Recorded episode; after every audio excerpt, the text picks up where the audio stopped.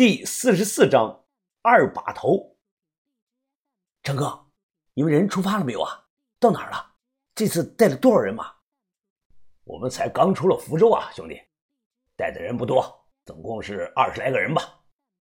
我举着手机赶忙说道：“二十来个人不够啊，张哥，他们镇海帮最少有一百多号人呢。”哈哈哈，没事兄弟，我告诉你啊，这兵不在多，在精。一群毛头小子怕什么？我这十几个人，个个都是身经百战，早年那是从死人堆里爬出来的。我跟老大通了气儿了，最近两年浙江佬经常跑到我们地盘上闹事儿。老大那边的意思啊，也是让我借这次机会下重手杀鸡儆猴。兄弟，你杀过人没有啊？不怕忘了吧？怕个屁呀！我当然杀过，我手上也有十几条的人命呢。话刚说出口啊，我意识到自己这么吹牛逼显得有点傻，马上改口说道：“张哥，我的意思是说，我们这行和你们那行啊性质差不多，都是刀口舔血讨生活的。实际上，我和这些人完全不一样，他们是走在黑路上的人，而我顶多呢算是个走夜路的人。黑路和夜路虽然同样都见不得光，但是两个性质。”电话那头，福建张哥他淡淡的又说：“你晚上啊，别卷进来啊！这次我估计会血流成河的。我们干了这一票，也会想办法去北方躲一阵子的。”挂了他的电话，我马上给李康阳拨了过去：“我这边搞定了，福建人已经出了福州，你那边怎么样啊？”“我这边也搞定了，我把我哥灵堂设在了体育馆。今晚啊，不但三大太保会来。”帮里有一半以上的人都会来的，这些人大部分都是老资历的人，等着看好戏吧。我倒吸了一口凉气呀！哎，你还说我心黑呢？这些人都是你叔叔爷爷辈的吧？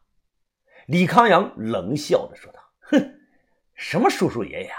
我哥人死了，这些忠于我哥的老人就该跟着他一起下去，要不然我哥他在黄泉路上孤单了怎么办？你他妈真够狠的！晚上机灵点啊！”收到我的信号就赶紧跑路。我明白，福建佬这次总共过来有多少人呢？你别管多少人，反正人家冲着灭你们门来的，你要有心理准备。李康阳他沉默了几秒钟，直接挂断了。我收好手机，透过旅馆的窗户啊，望着眼前繁华的小城街道。这个时候正是中午，很多人都出来吃饭。这招对李康阳来说是伤敌一千，自损八百。但一旦成了，那他就可以独揽大权。镇海帮就算人没了，以后还可以再招。而对于我来说呢，这次要是成了，不但能扫清三大太保的潜在威胁，还能交一个有实力的朋友，可谓是一举双得。其实我的考虑很长远，将来如果北方古墓资源枯竭了，或者北方形势哪一天严峻了呢？那我还可以来浙江混，别的不说，一个西湖和一条京杭大运河就够我吃一辈子了。尤其是隋代开凿用到现在的京杭大运河，那底下是宝贝无数啊！每一次清淤都能清出很多好东西。讲到这里，我不妨说个事儿。今天是二零二三年的十月二十三号，上个月京杭又开始清淤了。他们具体应该是清理从北运河矿儿巷到屈家店那一块整个工程预计持续一年。我已经金盆洗手了，要不然我铁定会去的。信我，那段河里绝对会出好东西。从隋代到清代，瓷器、玉器、铁器、金器、银器、铜器都可能被挖出来，翻身呢就在一夜间。我预计全国各地都有自己内部的消息，或者听到了风声的游击队们都已经到了，但没用。这些游击队拿个小金属探测器出不了什么大货，顶多搞些小铜钱，点儿背的可能还会被这个水务局的人逮住，因为是从运河挖出来的泥里啊找文物，而挖泥运泥这个活呢，已经被地方的水务局包给了个人的运输队。想干大的，最好是花钱从运输队的手里的论车买泥，一卡车的运河泥大概千把块钱，买来后自己用水管冲，泥里有什么东西都是自己的，没有就认赔，应该这样玩才对。上次运河清淤，有人就是这样玩的，最后搞了价值两千多万的古董全卖了。下午三点多，把头突然一个电话把我叫回了旅馆。我一进屋，隐约觉得气氛有些不对。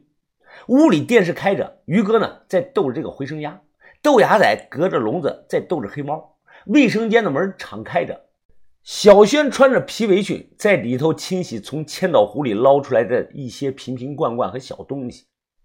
于哥偷偷的给我使了个眼神，意思好像是说啊，你小子准备好。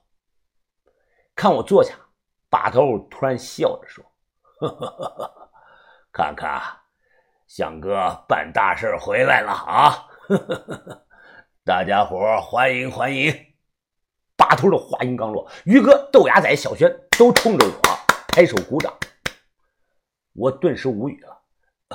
把头，你们这是干嘛呀？小轩站在卫生间的门口，他叉着腰，挑着眉，哼。于哥已经把镇海帮的事儿都说了。云峰，我们是一个团队，是一个整体，这么大的事儿，你不和我们商量商量，怎么又擅自做主了？万一出了什么意外怎么办？啊！不可能出意外的，所有的事儿啊都在按照我的计划进行。我转头看着把头，把头，你平常老说机不可失，当机立断，我现在呢就是在这么做呀。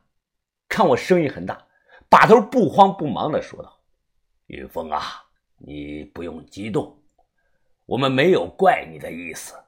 小轩说的话对，你别忘了，我们是一个整体。”那个三大太保要对付你，就相当于在对付我们所有人。这种危险，你不应该一声不吭的独自承担呐。唉，我松了口气。啊，把头，我明白你的意思，但这件事儿从始至终，呃，都是我挑起来的，所以现在我想一个人处理了。我不想把你们全都牵扯进来。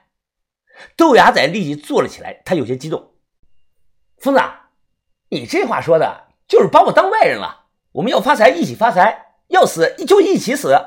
你怎么能自己去和人单拼呢？哎，你就是啊，最近太膨胀了，忘了规矩，得敲打敲打。我看你应该从二把头的位置退下来，你还是去当三土吧。那个啥，让我陆子民来当二把头才对。我无语了，什么他娘的二把头啊？我什么时候说过自己是二把头了？咱们团队里什么时候又有二把头了？咱们只有一个把头，永远都是。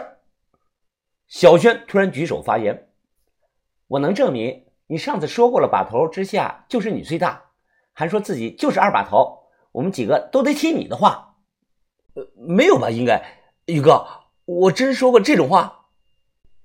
于哥他挠了挠光头，犹豫的说道：“呃，好，好像没有说过吧。”